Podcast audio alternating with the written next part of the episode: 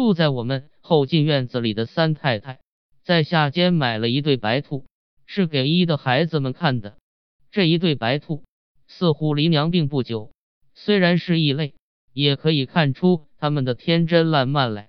但也竖直了小小的通红的长耳朵，动着鼻子，眼睛里颇现些惊疑的神色。大约究竟觉得人地生疏，没有在老家时候的安心了。这种东西。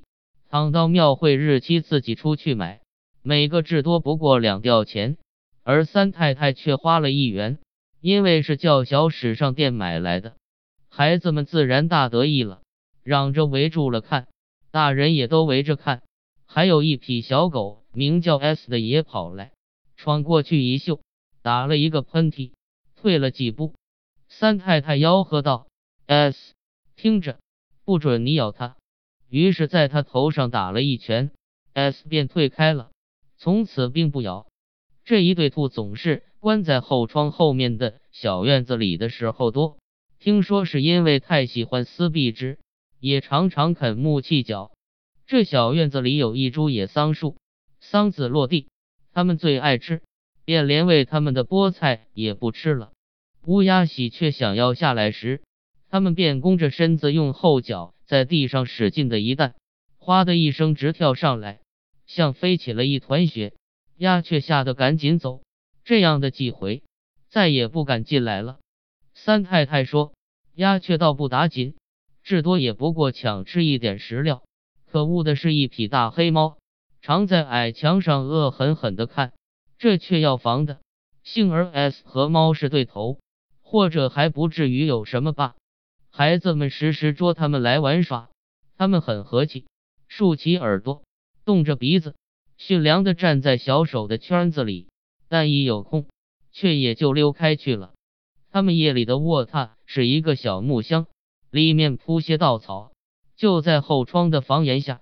这样的几个月之后，他们忽而自己掘土了，掘得非常快，前脚一抓，后脚一踢，不到半天。已经掘成一个深洞，大家都奇怪。后来仔细看时，原来一个的肚子比别一个的大得多了。他们第二天便将干草和树叶衔进洞里去，忙了大半天，大家都高兴，说又有小兔可看了。三太太便对孩子们下了戒严令，从此不许再去捉。我的母亲也很喜欢他们家族的繁荣，还说待生下来的离了乳。也要去讨两匹来养在自己的窗外面。他们从此便住在自造的洞府里，有时也出来吃些食。后来不见了，可不知道他们是预先运粮存在里面的，还是竟不吃。过了十多天，三太太对我说：“那两匹又出来了，大约小兔是生下来又都死掉了，因为雌的一匹的奶非常多，却并不见有进去补养孩子的行迹。”一言语之间颇气愤，然而也没有法。有一天，太阳很温暖，也没有风，树叶都不动。我忽听得许多人在那里笑，循声看时，却见许多人都靠着三太太的后窗看。原来有一个小兔在院子里跳跃了，这比他的父母买来的时候还小得远，但也已经能用后脚一弹的蹦跳起来了。孩子们争着告诉我说，还看见一个小兔到洞口来探一探头，但是即刻便缩回去了。那该是他的弟弟吧？那小的也捡些草叶吃，然而大的似乎不许他，往往家口的抢去了，而自己并不吃。孩子们笑得想，那小的终于吃惊了，便跳着钻进洞里去。大的也跟到洞门口，用前脚推着他的孩子的脊梁。推进之后，又爬开泥土来封了洞。从此小院子里更热闹，窗口也时时有人窥探了。然而竟又全不见了那小的和大的。这时是连日的阴天，三太太又虑到遭了那大黑猫的毒手的事去。我说不然，那是天气冷，当然都躲着。太阳一出，一定出来的。太阳出来了，他们却都不见。于是大家就忘却了，唯有三太太是常在那里为他们剥菜的，所以常想到，一有一回走进窗后的小院子去，忽然在墙角上发现了一个别的洞，再看旧洞口，却依稀的还见有许多爪痕。这爪痕倘说是大兔的爪，该不会有这样大。一又疑心到那藏在墙上的大黑猫去了，一于是也就不能不定下发掘的决心了。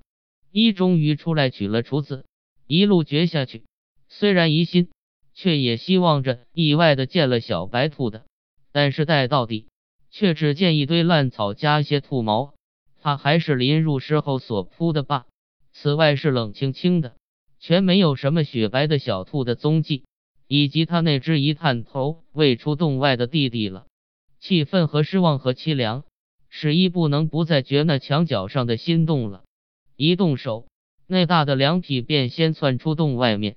一以为他们搬了家了，很高兴。然而仍然觉待见地，那里面也铺着草叶和兔毛，而上面却睡着七个很小的兔，遍身肉红色。细看时，眼睛全都没有开，一切都明白了。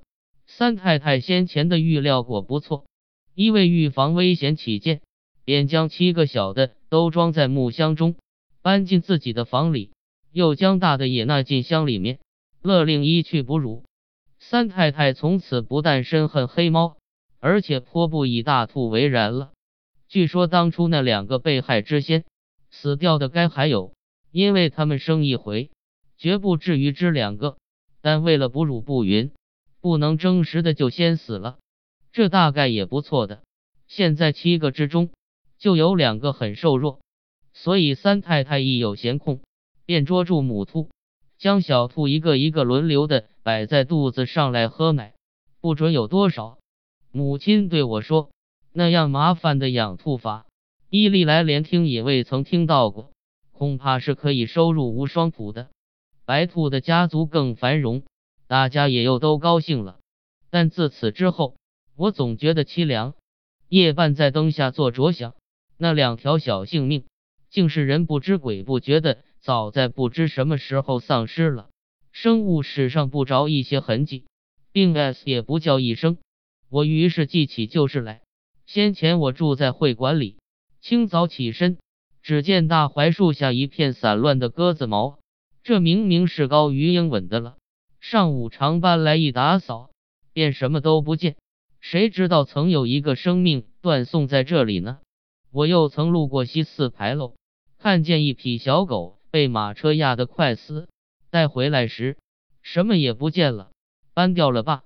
过往行人匆匆的走着，谁知道曾有一个生命断送在这里呢？夏夜。窗外面常听到苍蝇的悠长的吱吱的叫声，这一定是给蝇虎咬住了。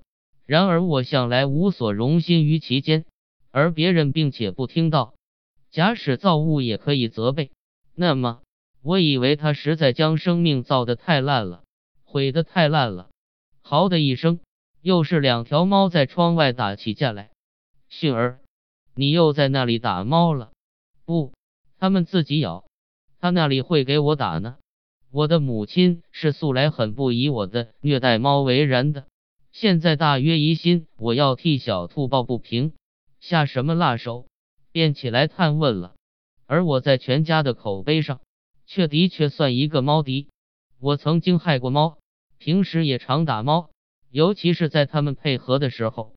但我之所以打的原因，并非因为他们配合，是因为他们嚷。嚷到使我睡不着，我以为配合是不必这样大嚷而特嚷的。况且黑猫害了小兔，我更是师出有名的了。我觉得母亲实在太修善，于是不由得就说出模棱的、近乎不以为然的答话来。造物太胡闹，我不能不反抗他了。虽然也许是道士帮他的忙，那黑猫是不能久在矮墙上高是阔步的了。我决定的想。于是又不由得一瞥那藏在书箱里的一瓶氰酸钾。